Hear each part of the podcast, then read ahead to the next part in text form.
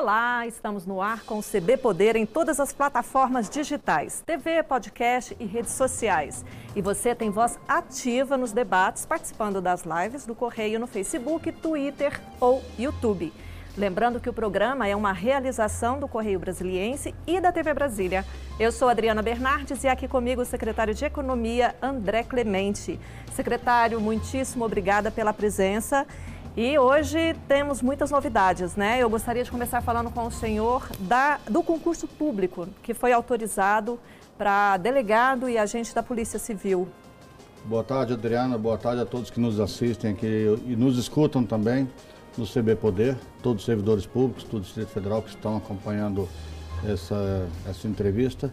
E realmente, Adriana, hoje pela manhã, a pedido do secretário de Segurança, doutor Júlio, pedido do diretor da Polícia Civil, nós aprovamos aqui a instrução, o início do procedimento para o concurso de delegado da Polícia Civil e de agente de custódia.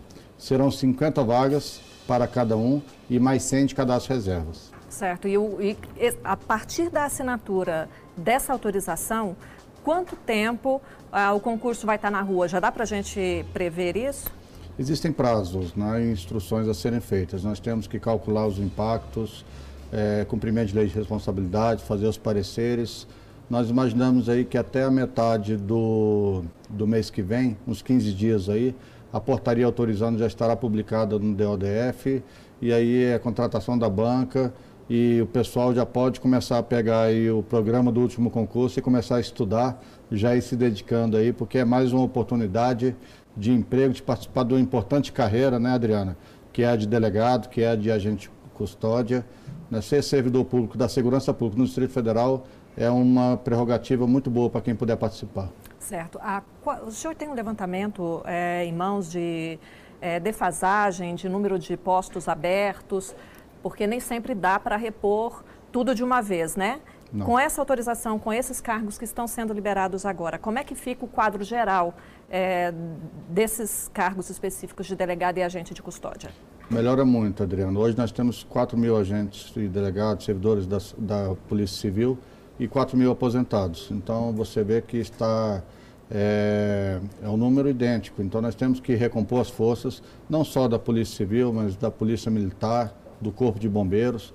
Governador Ibanês, que é um governador preocupado com a reestruturação das forças, porque sabe a importância das forças de segurança na prestação de serviço público à coletividade, principalmente na criação do ambiente de segurança, na sensação de segurança. Ele falava hoje de manhã sobre isso, num importante, num importante evento que atendeu a PM e o Corpo de Bombeiros. Exatamente, então, a né? redução do prazo né, para a promoção. De né? Exatamente. Né? E isso também tem um impacto no orçamento, né, secretário, quando se reduz esse prazo para as promoções do, dos, dos policiais e bombeiros.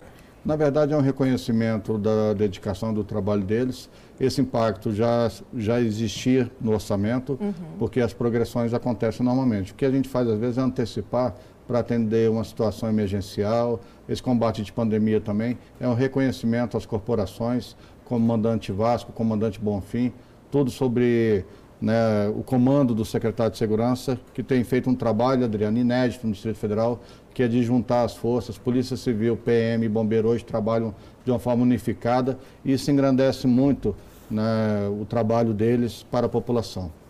Certo. E tem alguma previsão aí de reajuste do servidor, não só dos servidores não. da segurança?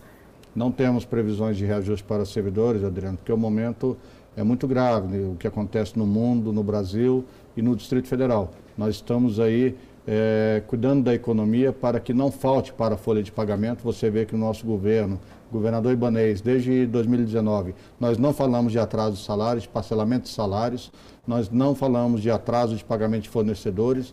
Isso tem é, permitido a segurança na prestação de serviços públicos. Então, é, mas nós não podemos falar nesse momento, é, diante de tudo que está acontecendo, empresas fechando, é, o PIB não deve crescer tanto quanto esperado o ano que vem. É um baixo crescimento do Fundo Constitucional para o ano que vem. Geralmente crescia um bilhão ao ano. Ano que vem vai crescer em torno de 300 milhões apenas. Então nós temos que trabalhar com muita austeridade nesse planejamento, para que não falte aquilo que nós já estamos pagando em dia. Certo. E um outro assunto que é extremamente importante e que foi abordado ontem na reunião dos governadores e que tem um impacto direto aí na vida do consumidor é a questão é, do, do, Vou falar do preço do combustível, né? Porque é o que está mais. É, é o que está pipocando mais aí com a gasolina a R$ reais em muitos postos, né? É, e o GDF propôs uma redução da, do ICMS em 3%, é, e que vai representar a, a, uma perda aí, né? O GDF vai abrir mão de 345,4 milhões, é isso? É isso. Como é que é isso? O projeto já está pronto, já vai para a Câmara, para a Câmara Legislativa? É, primeiro deixar claro, Adriana, que isso já era um compromisso do governador Ibanez desde o início do nosso governo. Nós assumimos o governo e havia uma necessidade, há uma necessidade de rever todas as alíquotas tributárias, todas as cargas tributárias, porque houve um aumento exagerado, desnecessário no passado. E esse aumento de carga tributária, Adriana, é, se, se, mal feito, se feito sem estudos, ele acaba o quê? Prejudicando a arrecadação. Uhum. Aumenta o imposto, acha que vai arrecadar mais, arrecada menos. Foi o que aconteceu. Então já havia o compromisso. Só não foi feito antes a redução da, da carga tributária dos combustíveis, porque estamos em um momento de grave enfrentamento. A arrecadação em 2019 de combustíveis era em torno de 1 bi 600 em 2020 caiu para 1 bi 200, então nós tivemos que ter muita cautela.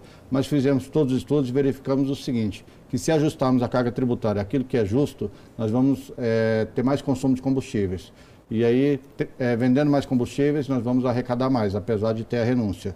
Então, nós vamos pegar o etanol e a gasolina, reduzir de 28% para 25%, e o diesel que está em 15%, vai reduzir para 12%. Com isso, nós vamos aliviar a pressão inflacionária. Combustíveis e alimentos, Adriano, são os grandes vilões hoje da inflação. Certamente. Agora, secretário, uh, como é que funciona o trâmite é, é, para o consumidor, né, para o brasiliense entender direitinho?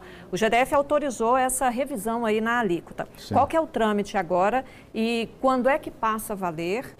uh, essa redução? Quando é que a gente começa a sentir os impactos? E aí, só para complementar, uma, mais uma questãozinha. É, geralmente, quando uh, reduz imposto, tributos, né?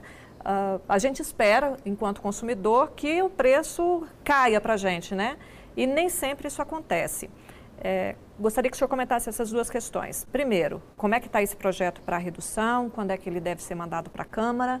E, é, em seguida, quando é que, que o consumidor vai sentir esses efeitos dessa redução no bolso? Excelentes perguntas, Adriana.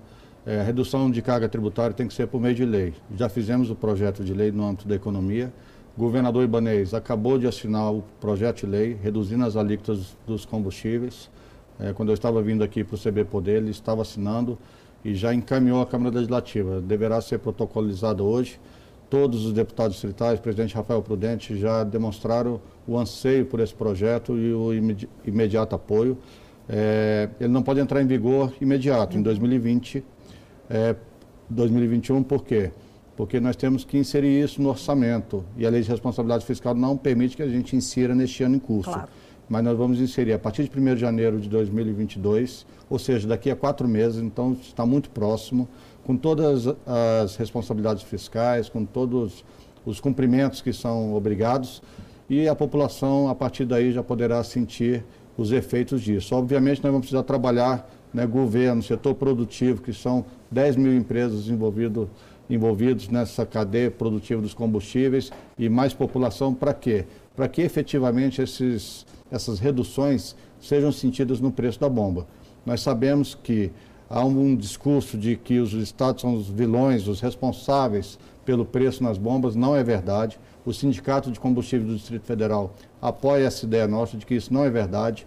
É, na composição do preço, nós temos diversos fatores, como o valor do dólar, preço do dólar, nós temos os tributos federais, o lucro das empresas, temos o transporte desses combustíveis, e aí sim nós temos o ICMS. Então o ICMS não foi aumentado no governo ibanês, nós estamos é, fazendo um ajuste né, que já era compromisso porque as alíquotas estavam muito altas. Então, é, nós acreditamos que esse trabalho, governo, setor produtivo e toda a população, junto com a imprensa, vai ser fundamental é, que acompanhemos é, a variação desses preços nas bombas, que acompanhemos também é, o trabalho do setor produtivo, que esse desconto, que essa redução da carga tributária, que passa de 28% para 25%, do etanol e gasolina e passa de 15% para 12% do diesel, né, seja sentido pela população. Ah, que bom. Vamos esperar então e cobrar né, a partir de janeiro do ano que vem. É, outra, outro item que tem pesado muito, muito na cesta de, de, de gastos né, básicos da população, especialmente a mais carente, é o preço do gás é, do gás de cozinha, que aumentou absurdamente aí nos últimos tempos. O governo criou o Vale Gás, né, no valor de 100 reais a cada dois meses, né? Há alguma é, previsão de se ampliar esse benefício, estender para mais pessoas ou por mais tempo, secretário? Nós já fomos bem agressivos, no sentido bom da palavra, é, na implementação do cartão gás. O cartão gás ele tem dois pilares, Adriana. Ele beneficia não só quem recebe o gás, mas as empresas que revendem o gás, que estavam também em dificuldades. Com isso, nós vamos gerar mais empregos e estamos em conversa com o sindicato, né, o Sindigás, para que a necessidade de contratação de mão de obra seja preenchida com o quê? Com aquelas pessoas que estão recebendo o cartão gás. Ou seja, é, é um processo né, cíclico que um ajuda o outro.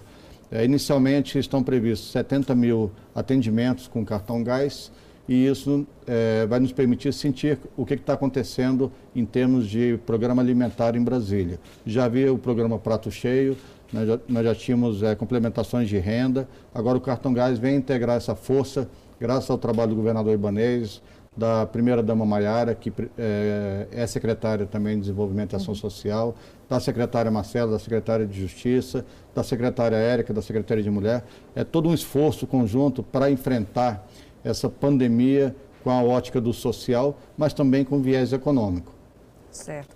Secretário, um outro assunto, até voltando aqui na carreira do servidor, né, na questão do servidor público, é, como é que o senhor analisa as alterações é, das leis é, que aconteceram aí ultimamente que, que, que, regem a carreira do servidor público do GDF?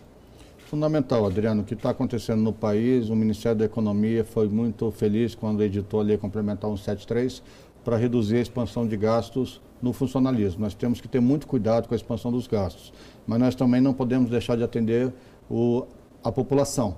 Precisamos ter serviços públicos.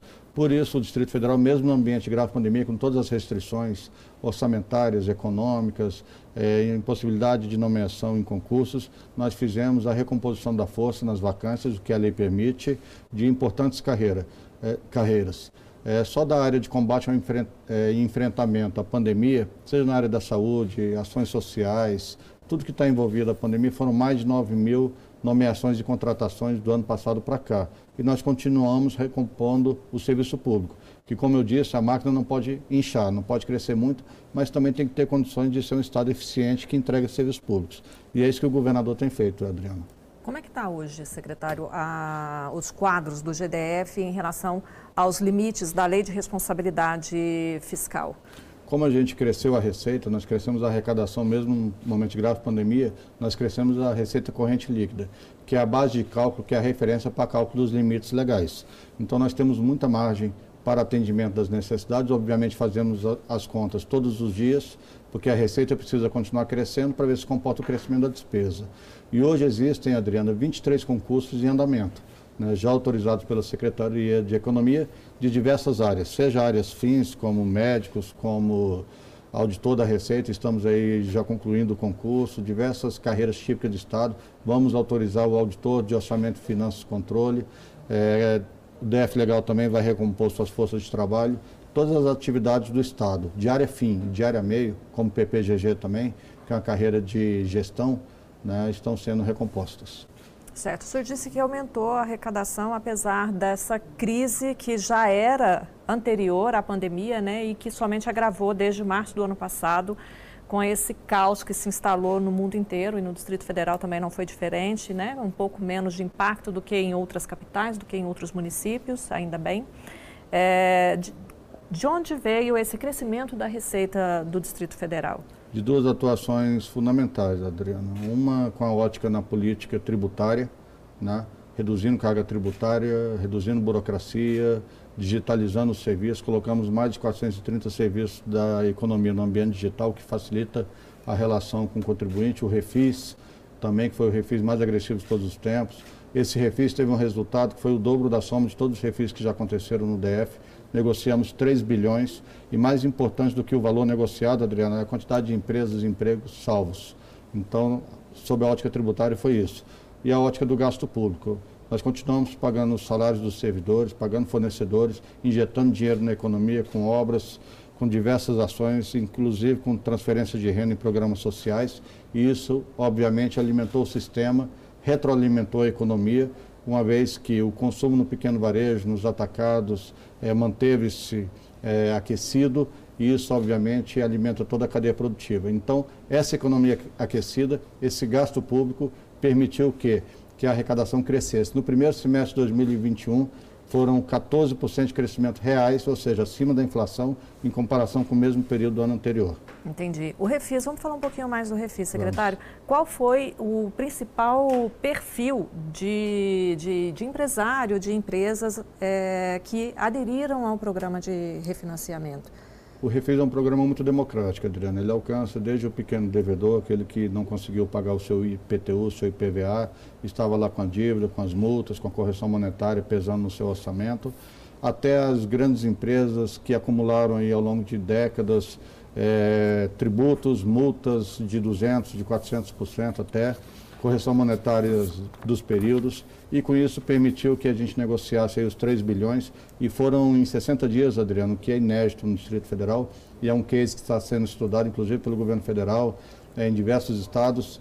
Na, na, é, em 60 dias colocamos 600 milhões de reais à vista, pagamento à vista, com o ingresso desses recursos pela negociação do Refis. E falando em IPTU, a, vence uma parcela agora essa semana, né?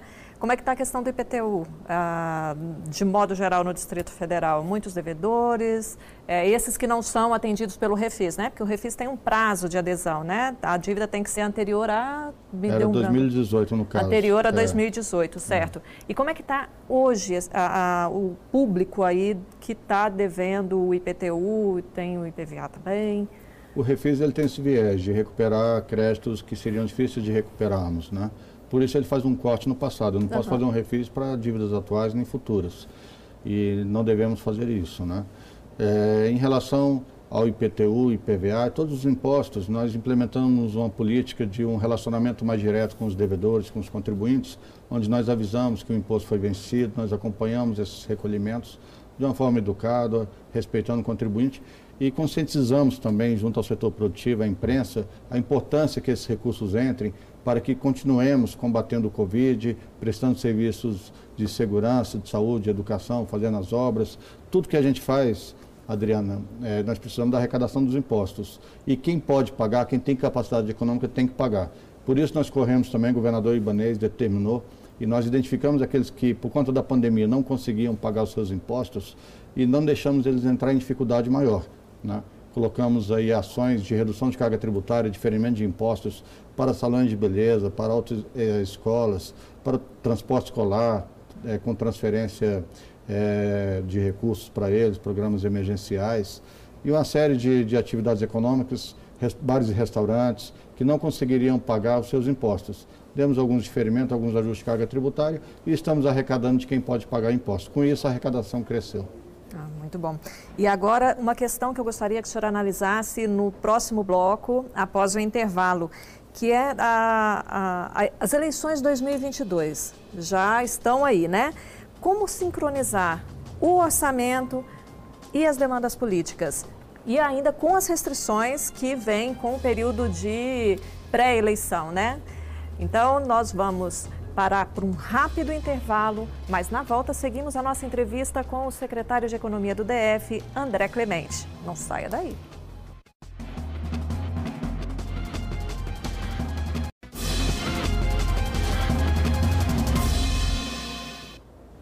Olá, estamos de volta com o CB Poder. Hoje a gente recebe o secretário de Economia do Distrito Federal, André Clemente, que já trouxe várias novidades para a gente aqui, né, secretário de é, concurso público, redução de CMS. E agora eu gostaria de voltar com o senhor com a pergunta que eu fiz antes de encerrar o bloco. As eleições 2022 estão aí e me conta desse desafio de como é que o senhor pretende equilibrar as demandas que precisam ser atendidas da população mais é, as demandas políticas, né? Como equilibrar essa conta, o que tem no orçamento e o que tem de demanda política?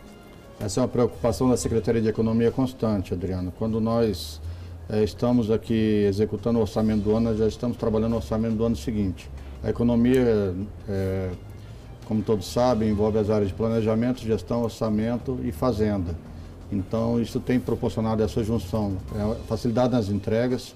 Você coloca na mesma mesa diversos agentes que tomam as decisões de planejamento, de orçamento, de financeiro, de arrecadação e, obviamente, o orçamento que vai ser encaminhado em 15 de setembro à Câmara Legislativa já prevê o quê? O atendimento das demandas que estão programadas. Quais são essas demandas, Adriano? Desde, desde, o início do governo Ibanez, 2019, nós temos colocado em dia aquele déficit de serviços de infraestrutura que era verificado. Havia uma grande falta de serviços públicos, de investimentos em repartições, reabertura de delegacias, construção de UBS, reforma de escola, reforma de creche, construções, e a gente vem colocando isso em dia. Obviamente, nós vamos chegar no último ano com grandes realizações, mas ainda haverá coisas que precisamos atender, demandas que precisamos atender à população. E a partir do ano que vem, tem algumas restrições aí do ponto de vista do calendário eleitoral, né? Tanto do ponto de vista de investimento, quanto de inauguração, inaugurações. É, Há restrições para inaugurações, para lançamentos, mas de participações também de agentes políticos, né? Mas não impede a entrega daquilo que já está contratado, daquilo que nós temos recursos orçamentários e disponibilidade em caixa para honrar. Então nós estamos atentos às responsabilidades fiscais, ao cumprimento da legislação eleitoral também, mas a população não vai sentir é, falta de serviço nem falta de investimentos nessas áreas. Até porque, Adriana, este ano nós conseguimos melhorar a nota que o Distrito Federal tinha para captação de recursos, para operações de crédito. Essa nota sempre, desde 2014, foi C, que era uma nota muito ruim. É como se tivesse recuperação na escola. E nós, mesmo na pandemia, com o crescimento de arrecadação, é, organização do orçamento, graças à equipe da economia, gra graças aos auditores, aos técnicos que trabalham na economia, nós conseguimos melhorar a nota para B, que já é uma nota boa. É, isso é inédito né, nesse período de pandemia é uma nota que o Distrito Federal nunca teve e facilita não só pegarmos mais recursos emprestados, operações de crédito, né? assim como também reduz a burocracia para a captação desses recursos. E são recursos que poderão ser utilizados para fazer as grandes obras e poderão ser investidos também na gestão pública e na segurança pública. Já há discussões com o secretário de Segurança, com o governador Ibanês, para aquisição de aeronaves, aeronaves na área médica, aeronaves para recompor as forças, investimentos em batalhões, em gestão pública, em equipamentos de tecnologia, que vão aumentar os, a sensação de segurança na cidade. E há também um bilhão já disponível para este ano de 2021 e mais 2 bilhões, só por conta dessa melhoria da nota, mais 2 bilhões já para o ano que vem, Adriana. Mas como é que é esse recurso disponível, secretário? Explica melhor para a gente. Uh, não quer dizer que o governo tenha que pegar esse investimento, né? Não quer dizer que ele possa, que ele tenha que pegar esse, esses empréstimos. Esses empréstimos. Não significa, mas o Distrito Federal, como tem uma capacidade de endividamento muito boa, ou seja, tem muita margem para essas operações, o ideal é que para as grandes obras, obras de 100 milhões, de 50 milhões, de 200 milhões, que são obras estruturantes, como anel viário, como é, águas pluviais, que nós sabemos que nós temos problemas em certas épocas aqui de chuvas, é, grandes metrô. obras, sim, metrô, expansão de né, metrô. VLT, expansão de metrô, que são obras estruturantes, nós precisamos usar esse, esses recursos. E são recursos que são liberados, Adriano, e beneficiam não só a população é, atual do GDF, mas é, beneficia também as futuras gerações. Então nós falamos que é, é, são investimentos que atendem as gerações atuais e futuras. Por isso são importantes e geralmente são obras que são muito demoradas. Então nós precisamos aproveitar esse recurso, precisamos também pegar esse recurso e investir na gestão pública em segurança. Nós sabemos os recursos tecnológicos que, que existem hoje e há projetos, já estamos é, bem avançados para, para essa captação de recursos. Certo. E o que, que vai ser prioridade é, agora, que o senhor disse que já há projetos, os projetos em questão que já estão em andamento são é, de que área? Para fazer investimentos em quais setores? É, você perguntou como que operacionaliza isso. O primeiro é ter os projetos, geralmente infraestrutura. Aí você pode ter o quê? Mobilidade, você pega VLT, é, metrô, é, pode ter o quê? Saneamento, aí você pega esses águas pluviais, água e esgoto, expansão da rede, diversas diversas ações. A SEB já foi privatizada, então já há uma forte ação de expansão da iluminação pública a cargo da SEB Holding. Então toda a infraestrutura do Distrito Federal está melhorando, não só para dar qualidade de vida à população, mas para atrair novos investimentos, porque empresas, quando querem vir para, para o Distrito Federal, elas não querem apenas saber se tem carga tributária justa, se tem um ambiente de segurança jurídica, eles querem saber também se tem infraestrutura adequada. E é isso que nós estamos proporcionando ao Distrito Federal. O Distrito Federal, até 2030, tem que mudar toda a sua matriz econômica, Adriana. Sair da, de uma economia fundada no serviço público apenas, né, no salário de servidores que consomem na economia e migrar também para uma economia privada, com muitas empresas, muita geração de emprego no privado, porque é, daqui a pouco o Estado já não vai conseguir mais empregar toda a mão de obra que existe no Distrito Federal.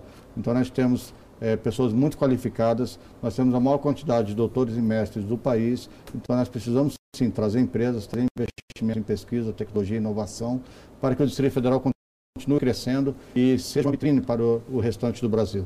Esse é um discurso, é, um, é, uma, é uma necessidade de política pública que se arrasta ao longo dos anos e a gente acaba não percebendo na prática uma mudança mais efetiva, mais arrojada nesse sentido.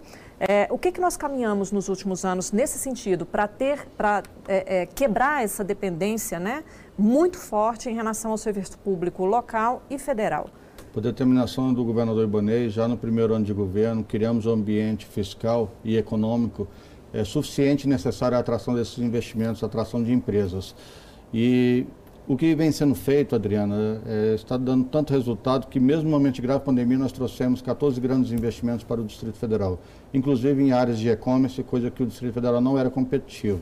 Então, são grandes empresas atacadistas, distribuidoras, indústrias, áreas de e-commerce que nós sabemos que tem um potencial de vender e distribuir para o Brasil inteiro, aproveitando não só da posição geográfica do Distrito Federal, né, que é uma posição logisticamente muito bem é, definida, mas também da segurança jurídica pela proximidade com os tribunais, pela defesa que o governador Ibanez faz das leis locais, a criação de programas, de sistemas que beneficiam a indústria, e atacados e distribuidores, isso tem favorecido muito com segurança jurídica, redução da burocracia, colocação de serviços públicos no ambiente tecnológico. Repito, só na Secretaria de Economia foram mais de 430 nesse período e também a vinda da junta comercial para o Distrito Federal. Nós sabemos que isso era uma necessidade de décadas que nós do governo ibanês resolvemos na própria transição. Né? O, presidente da República, à época, assinou uma medida provisória e permitiu que a junta comercial, assim como os demais estados, fizesse parte do Distrito Federal. E isso tem proporcionado muitas melhoras no atendimento aos empresários, à população local. Certo. A gente começou a falar um pouquinho, o senhor chegou a mencionar aí a questão do, do, setor produtivo, né? E no intervalo estávamos conversando aqui sobre o que vem aí pela frente. O senhor disse que uma das preocupações é, é com o setor de construção civil que se por um lado durante a pandemia não foi tão afetado, né, com as pequenas reformas especialmente, é, o senhor disse que agora está se sentindo um impacto maior nesse setor e que é, precisa ter um olhar hum, mais cuidadoso. Quais são essas questões que hoje preocupam em relação à construção civil no Distrito Federal, que é muito importante para a economia também, né? Sim. Ajuda muito a economia, Adriana, tanto a segurança jurídica quanto a segurança econômica, é, quanto a confiança nas políticas do governo. E isso nós temos trabalhado para manter essa relação desde o início, com muita, muito diálogo com Fibra, com o FEComércio né, e com sindicatos. É, em relação à construção civil, obviamente nós iniciamos muitas obras, há muitas obras em andamento, só que todos sabemos que nesse ambiente de grave pandemia, os custos cresceram. Né, insumos da construção civil, como ferro, aço, é, cimento, diversos outros cresceram muito. Né? Então nós precisamos fazer ajustes contratuais, reequilíbrios. Estamos preparando o orçamento para isso, porque é tão importante quanto começar uma obra, Adriana, é terminar essa obra e entregá-la à população, para que não fique aqueles canteiros de obras eternos, como nós já vimos aí pelo país afora em outras épocas. Né? Então seriam adequações é, financeiras, aditivos de contratos que serão necessários em, em algumas obras que o governo está tocando por conta desses reajustes que ocorreram aí da, do insumo, é isso? Sim. Cuidar no orçamento, todos sabem que o orçamento é a peça de planejamento público do governo cuidar no orçamento de uma margem que atenda essa necessidade de reequilíbrio dos contratos e tranquilize todo o setor de construção civil, né, aí é, filiados ao Sinduscom, inclusive, as Braco. Manda um abraço para o pessoal que está fazendo um grande trabalho aqui no Distrito Federal, inclusive, com obras de qualidade, fazendo entregas à população. Brasília virou um canteiro de obras, Adriano, graças ao trabalho do nosso governador, que não descansa e está fazendo essas entregas. Certo, vamos voltar agora só para o ano que vem, nosso tempo já está acabando. É, em relação ao orçamento, a pandemia é, a, e o setor de saúde, né, o segmento de saúde, obviamente exigiram um aporte financeiro muito maior, seja em insumos, é, contratação de, de, hospitais de campanha, é, ampliação das unidades de saúde, contratação de pessoas. É, e a gente não sabe como é que vai estar a pandemia o ano que vem. Como é que está o, o olhar da Secretaria em relação ao orçamento da Secretaria de Saúde, voltado para a saúde do brasiliense? O orçamento da saúde é em torno de 9 bilhões, Adriano. Você vê que é um orçamento muito robusto. Só que ele foi muito exigido nesse período de pandemia. Tivemos que botar recursos adicionais. E esses recursos adicionais, obviamente, eh, foram transformados em investimentos, custeio e mão de obra. O que, são investimentos? São as obras e aquisição de equipamentos. Custeio, os contratos que foram feitos para esse enfrentamento, atender o crescimento da demanda. Né? É, e pessoal, que nós tivemos que fazer contratações, porque havia demanda normal, essa demanda não para de cirurgias normais, né, atendimento, consultas, exames, e havia o, o, o, atendimento do Covid, coisa que ainda há. Só que o governador Ibanês, desde o primeiro momento, ele planejou toda essa crise, ele anteviu toda essa crise, ele já determinou que os investimentos deixassem um legado. Então, a, a infraestrutura de saúde depois da pandemia, ela será maior e vai atender a demanda da população, tendo em vista que era uma, ela precisou ser atualizada, essa infraestrutura. Ok, secretário. O CB Poder fica por aqui. Muito obrigada pela companhia. Estava com saudade de estar aqui com vocês. Use máscara e vá se vacinar, gente. Até a próxima. Tchau.